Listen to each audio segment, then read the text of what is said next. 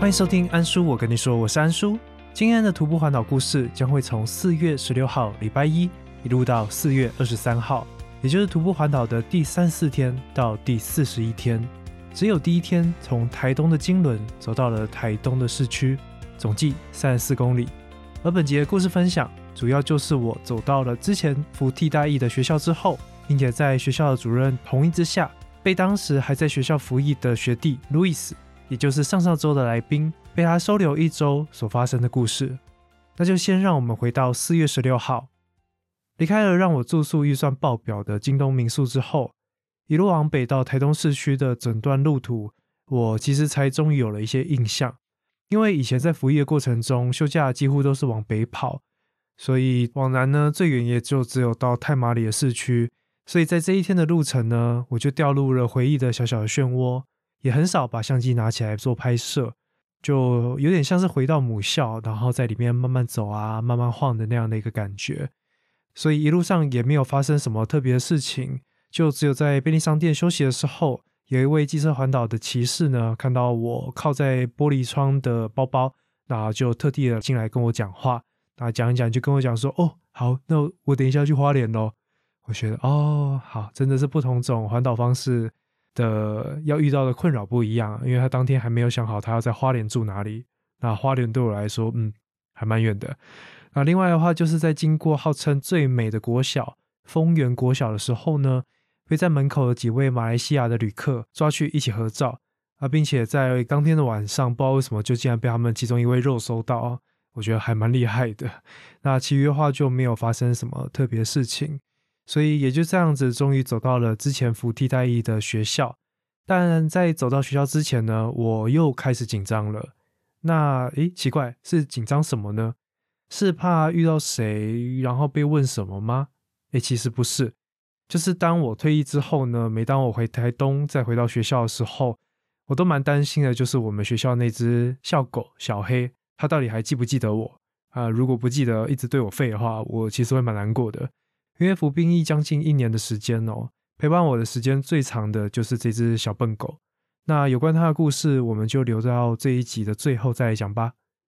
那总之还好啦，它当时有记得我，虽然一开始也是半信半疑的，然后对我吠了两声。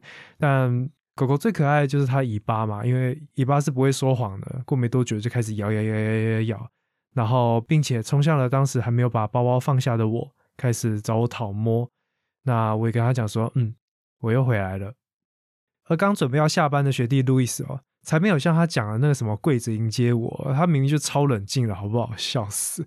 那也在主任的许可之下嘛，接下来的几天，我就在这熟悉的学校里面，让我的脚好好休息。然后也交代了路易斯，在白天的时候要载我去看复健科，把我的脚好好的整修一番。那也是因为这样子呢，才会让路易斯上司说，他其实原本希望我再多待久一点，因为他带我去做复健的时候呢，他就不用执勤嘛，所以 我在那一整周，他真的是爽爽过，根本不用上班，爽死了。好，那在进入这些爽日子之前呢，其实可以对路易斯这个人哦，稍微做一些简单的介绍。我觉得他整个过往跟我很不一样，虽然我们陆陆续续都到了这间学校服教育替代役。但在这一周的相处过程当中，听了他非常多他自己过去的故事，那也因为有这些经历、那些遭遇，让他算是有很强的观察力跟危机认知吧。就我们大家很常讲的是危机意识，但是当你没有危机认知的时候，你对于很多事情是不会去有任何的注意力。那我这边也不对于他的个人的过往去多做琢磨。总之，他就是非常早就开始为自己未来做打算。那并不是说说而已，而是非常的脚踏实地的，一步一步的才到了他现在这个位置。所以他的过去跟我非常的不一样。明白讲，就是蛮坎坷的，但是这些坎坷造就了他现在的成功。所以跟我过去非常的不一样。那在这整个过程中，就听他的故事，就会觉得哇，我以前是不是白活了？或者是哇，原来我以前是这么的幸运。那自己所遭遇过的这些挫折，可能在他眼里中都是一些小事情。但是也不是说谁对谁错，因为这些都是每个人不同的课题。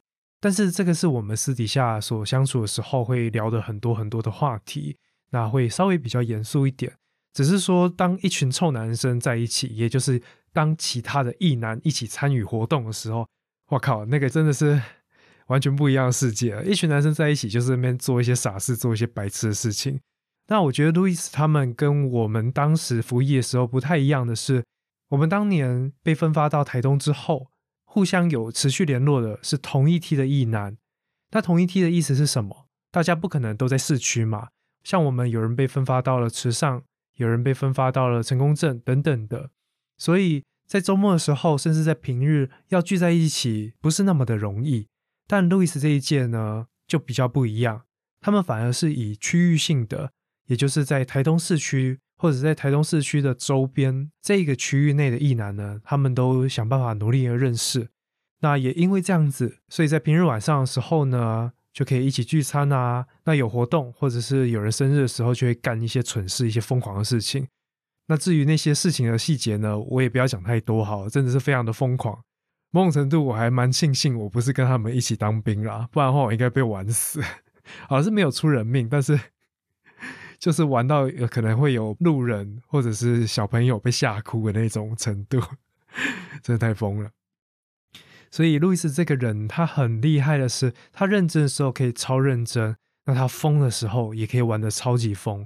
而且他不管是对于我跟他算是同年纪嘛，他甚至连小朋友，因为在这七天的过程中，也有一些国中生，也就是我当时还在服役的国小生。他们回到学校之后，路易斯也可以用他的角度，好好的跟这些国中生分享他的想法。那我相信这几位国中生有他的这一些故事分享之后，假设他们有听进去啦，一定会有很大的一些帮助。所以当时我就觉得路易斯真的是一位非常厉害的一个人哦。那的确也没有看错，他现在的确就是成为了一个非常厉害的大人。好，那因为再怎么说也是相处了快七天，那一天一天的讲事情，有时候也还蛮零碎的，而且有蛮多的时间，有时候就在海边放空干嘛的，所以我们就分成十一住行娱乐来分享一下这几天我在台东的生活。好了，首先每天早上起床吃完早餐之后，等到我们的复健科有开，路易斯就开车载我去复健科。那第一天看诊完之后呢？医生就交代了要针灸、热敷、电疗等等的。那这整个搞下来，其实就快中午了嘛。所以快中午怎么办？那就回学校啊。回学校有什么营养午餐？我不知道大家喜不喜欢营养午餐了。我个人是超爱。我当时在服役的时候，就超期待每天中午的营养午餐。虽然如果出现了芹菜，我很崩溃，但是其余只要没有芹菜的日子，超开心。而且。学校老师吃饭也包括一男，就是有独立的一整套啊，会送到办公室。那学校老师其实都吃不多，所以呢，我就可以包便当，晚餐也吃一样的，然后吃超开心。我是不懂为什么大家会觉得营养午餐很难吃啦。我觉得他那个饭、那个菜，甚至那个肉哦，超好吃。所以当这次环岛知道可以回到学校住，甚至可以跟大家一起吃营养午餐的时候，我真的是超期待、超开心的。那身为学弟的路易斯当然没有让学长饿着啊，他非常非常的照顾我。就平日晚上，如果一男们有吃饭的话，也会带我一起去聚餐；然后周末也会带我去吃他觉得好吃的。啊，如果他真的还是要执勤，他也会跟我说：“哎啊，哪边有什么好吃的早餐或早午餐啊，就介绍给我。”明明就我才是学长，但是对于吃的部分，他真的是比我熟太多了。所以非常非常感谢他，让我这整周呢都没有饿到。而且吃的非常非常的好。那衣着的话就没什么特别的啊，我就还是一样穿我的那些衣服，然后每天就乖乖洗衣服嘛，就找地方晾这样子。再来住的部分呢，哎，就有趣咯。第一天主任其实也没有想到说可以让我住哪里，之后东想西想，就说啊，那不然你去二楼的图书室里面休息好了。可能是因为图书室里面有沙发吧，主任觉得也许在那边休息会比较舒服一点。那殊不知，图书室晚上的时候超冷，而且很阴，超可怕。然后，而且它是在门禁系统以内，所以当路易斯把保全上上去之后呢，我就再也不能离开图书室里面了。总体而言，就是非常的不方便啦。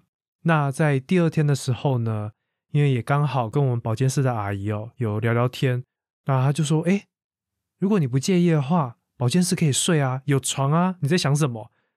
那我自己对于保健室也没有什么忌讳啦，因为就就是保健室啊，也不是医院啊，病床什么的，所以当然就哦好啊，他又在一楼，没有太多门禁的影响，而且就整个方便了许多。路易斯也在隔壁嘛，所以从第二天开始，我就在保健室过夜。他甚至 在中午午休的时候呢，也就直接躺在保健室里面，完全没有在管小朋友会不会需要。啊，如果有人需要，当然是会滚走啊。但是那几天非常幸运的，没有任何小朋友进来需要用到保健室的床，所以我就一直在那边住，住到我离开为止。再来是行的部分，我真的觉得这也是我们那一届跟路易斯这一届不一样的地方。我们当年那几个替代一男，先不说大家分散在各地。再来的话，大家都只有摩托车。我们周末要约一个地方，好多人都要骑一个小时左右的时间，才可以跟大家聚在一起，然后才一起去进行当天的行程。而且结束之后，那些艺男还要再骑另外一个一个小时回到他们的学校，真的是累死。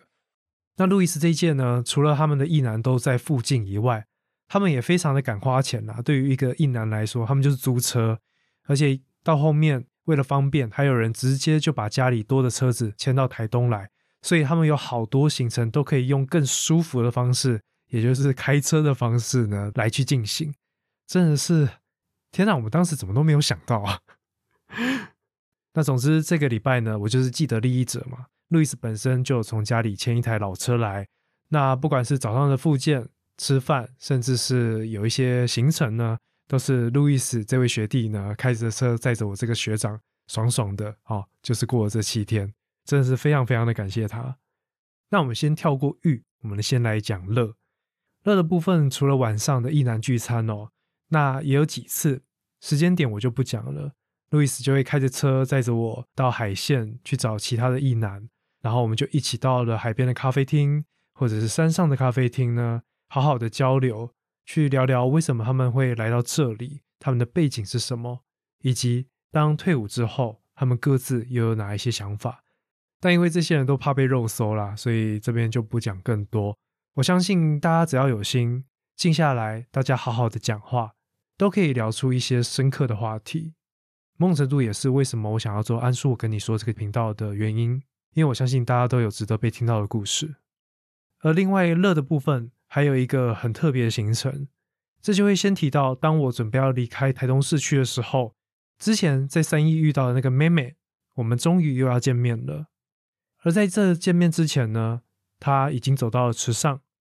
那我觉得可能是真的小朋友的脑袋瓜比较灵活吧，他就忽然跟我说：“诶，那不然我先搭火车到台东跟你一起会合。”所以从台东到池上的这一整段路。以他的角度来讲，就是逆着走，反正都有走完嘛，所以他就决定要先搭火车跟我会合，之后两个人一起走到池上，结束之后，他再想办法回到台东，完成他接下来的旅程。不知道大家有没有听懂了？总之就是其中一段路他是反着走，那原因就是跟这位有缘的途友，我们各自绕了台湾一半，又再次的见面。那这样子一个小小的动作。就让我们可以有两天一起相处的时光，我真的觉得有这么灵活的一个想法，非常的厉害，所以非常非常感动，他愿意这样子来到台东跟我一起走。但在他准备要搭火车之前呢，刚好我跟路易斯就准备要到池上去，所以那天我就突然跟妹妹联络说：“哎，就东妈的休旦节，你是不是还在池上？票还没买哈？好啊，那我们等一下去找你。”因为那天我跟路易斯就准备要去池上旁边的海端，那边有射耳祭这样的一个活动，准备要举行。那对我们这些汉人来说就非常的特别嘛。再加上我们替代役就是没有拿枪啊，啊那边的话就是有猎枪可以让一般民众来做体验，所以一定要去啊去报。所以妹妹呢就这样子在池上被我们拦截之后，接着就很顺的经由玉长隧道，我们到了成功镇，跑去了三仙台。而且我们三个就这样穿着拖鞋呢，就跑到三仙台对面的那一座小岛上。我在服务业期间完全没有走过去过，第一次走过去就是穿着拖鞋跟着他们，超怕脚受伤的，还好没事。然后三仙台玩完之后，我们又一路往南跑到了都兰。晚餐就到了一间叫 Pooz 的披萨店 （P O O Z） 来吃晚餐。而那个晚上店里没什么客人，所以我们跟老板以及他小学三年级儿子有蛮多的互动。他儿子还特别跟我们介绍了桌上足球这样的一个游戏，就是在西洋电影里面大学生们在那边转转转的那种桌上型游戏啦。那老板的儿子就跟我们介绍游戏规则，并且邀请我们跟他 PK。天哪，我们被屌打哎！这。这小朋友真的是超唱球的，但是我们就赢不了他啊。总之就是一个非常有趣的一个晚上，并且在我们离开准备要结账的时候，老板得知我们是徒步环岛的两个人啊，路易斯没有，他就决定这一餐要请我们吃饭。那当下真的是很不好意思，那老板就说没有关系，就多帮我们宣传。那未来有经过的时候再来找我们就好。那也在今年二零二一年。有一次我回到台东的时候，真的就回去再找老板。那即便已经过了三年，他也不记得我了。但没关系，我觉得这家店真的值得去了，蛮好吃的，推荐给各位听众。那最后我们也就顺顺的把妹妹载到了台东，结束了这天行程，也准备迎接接下来我跟她要一起旅行，往北走到池上。但这就是之后的故事喽。那最后我们回到育教育的育。再怎么说，我在台东的时候就是服教育替代役，所以跟学校的学生有蛮多的互动，尤其是高年级的学生。而退役之后离开了学校也有三年，所以当时小六的学生已经变成了国三，准备要迎接的是他们的会考，也就是我们以前的机测。那另外，当时在服役的期间，下班之后，也因为小杰老师的邀请，几个一男也到了一个会所新马兰。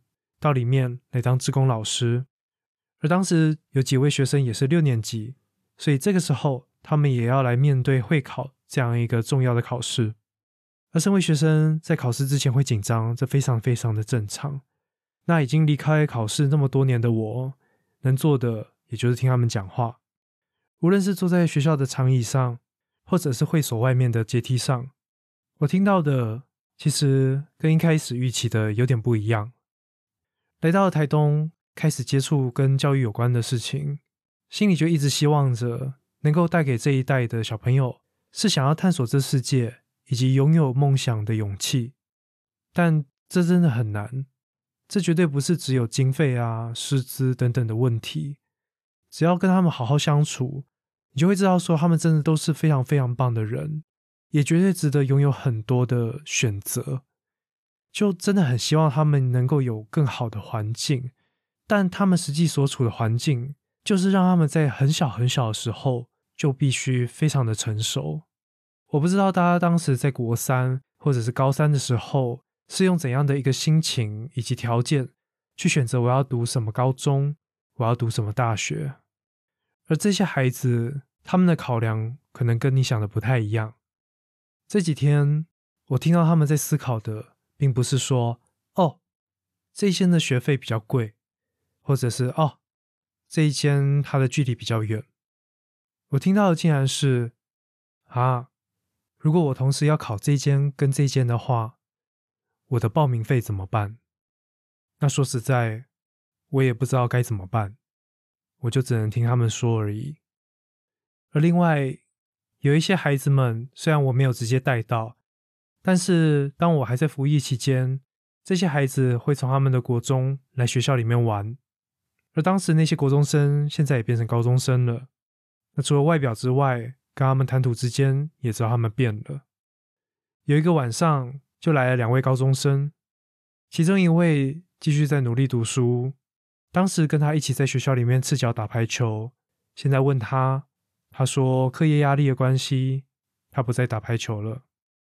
而另外一位呢，他开始跟庙，大家如果知道的话，像台东就有炸邯郸这样的一些活动嘛，所以庙宇文化也是蛮盛行的，也开始骑车、改车、飙车。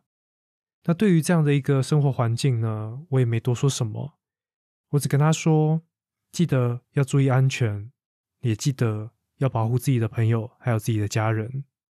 那总之。我其实非常感动，在这期间听到我这一个前替哥回来的时候，哦，替哥就是替代一哥哥啦。替哥回来之后，愿意这样子跑到学校来找我聊天的小朋友们啊，他们现在也不是小朋友了，很感动。他们当时把我当做一位可以信任的大人，然后来跟我分享他们在想什么。我不觉得我在实质上有帮助到他们什么，并且我也没有办法担任那一位长期在他们身边关照他们的长辈。所以，当我们快要退伍的时候，其实就有听到另外一个议题，也就是有关偏向教育的时候，跟学生之间的断舍离。而最终，我也没有选择要非常强硬的手段来做这样的一个断舍离，而且这也不是单方面的。学生从国小变到国中，变到高中，他们都会有自己的生活圈，甚至对于我们这些大人也有不同的想法。所以，其实这几年回到台东，真正会出现的就剩下那几个而已，也没有关系。许多时候，只要间接的知道他们还过得好，那就好了。不然，每次他们问我说：“阿弟哥，你下次什么时候才会回来？”真的是一个非常难回答的一个问题。那时光飞逝，环岛完之后又过了三年，快四年了。他们现在也都变成了大学生，有些跑到了北部，有些不再读书。但不管出路怎么样，就希望大家都过得好，那就好了。而其中，他们也有人问了一个很可爱的问题啊。他们说：“哈，你在环岛，啊，用走的哦，怎么那么可怜？看这很靠背。”那我就回他们啦：“我不觉得我很可怜啊，我在旅行诶，啊，你们在上课诶。我知道他们是开玩笑啦，但你看，就是看事情的角度不一样，心态就会不一样喽。好，那最后就回到我们可爱的笑狗小黑。在服役的将近一年当中，就像前面刚刚讲的，他是陪着我最多时间的学校的成员之一。而服役期间，有时候没事，就会在学校想办法，想说，哎，来训练他一下好了。但他已经定型了，而且是一只小笨狗，所以他不会抛接，他只会去追那颗球，然后咬咬之后就丢到那边，跑回来叫我摸它。我反而要自己走过去，去捡那颗湿漉漉的球。然后他也非常胆小。他害怕打雷，他也非常害怕鞭炮声，但是他又不喜欢进室内，所以每次下雷雨的时候，想要让他进到我的宿舍里面，他又不要，就在门口一直哼一直哼，让我一整个晚上都睡不好。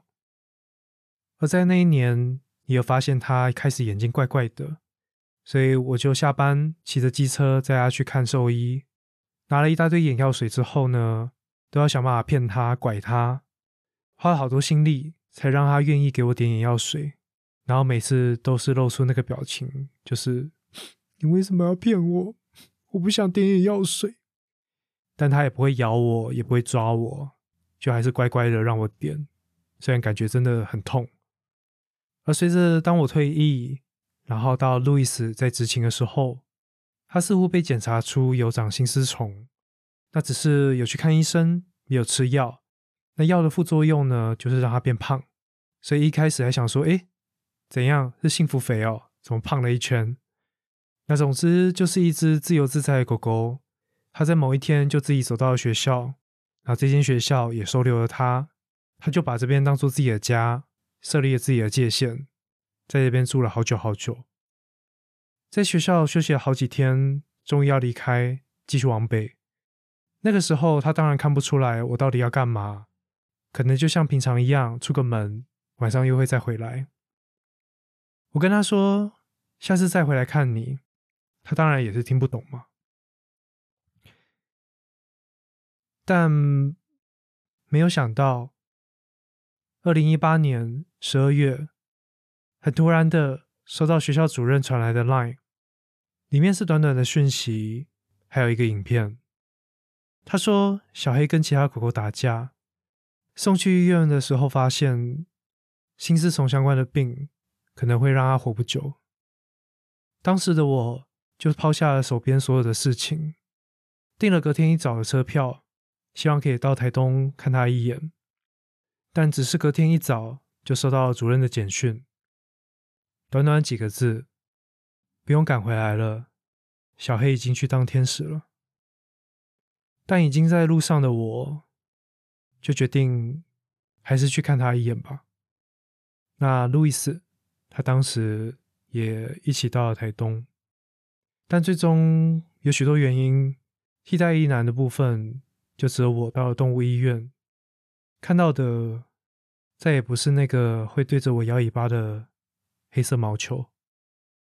而是被装在纸箱当中，一动也不动，嘴巴未开，眼睛也不再凝视着我的他。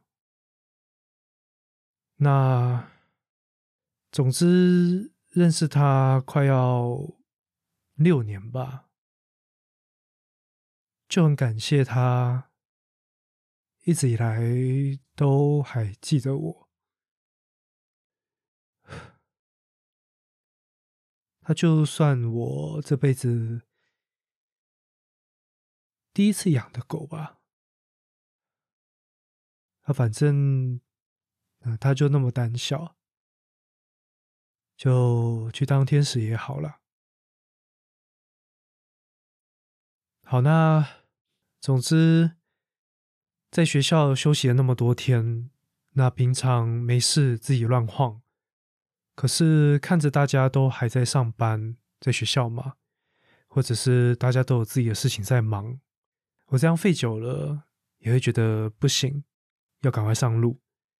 所以最后没有让路易斯爽太久，在一周后就还是跟他说：“那我要准备上路了。”那至于接下来我跟妹妹两个人从台东市区一路走到池上，中间发生了什么事情？以及在池上又有什么东西等着我们？那我们就下一集再说吧。谢谢你的收听，并且听到现在。如果对于徒步环岛有任何问题，欢迎到 Apple Podcast 或者是 IG 私讯给我。而在 Instagram 上面会持续分享着我徒步环岛所拍摄的摄影作品。所以想要从更多的面向来了解安叔是怎么样的一个人，徒步环岛发生什么事情的话，欢迎到 Instagram 上面来看这些照片以及下面的文章哦。那如果喜欢安叔我跟你说这样一个频道的话，欢迎到 Apple Podcast 上面给予五星，并且留言给我哦。那今天节目就到这边，我是安叔，我们下集再见，拜拜。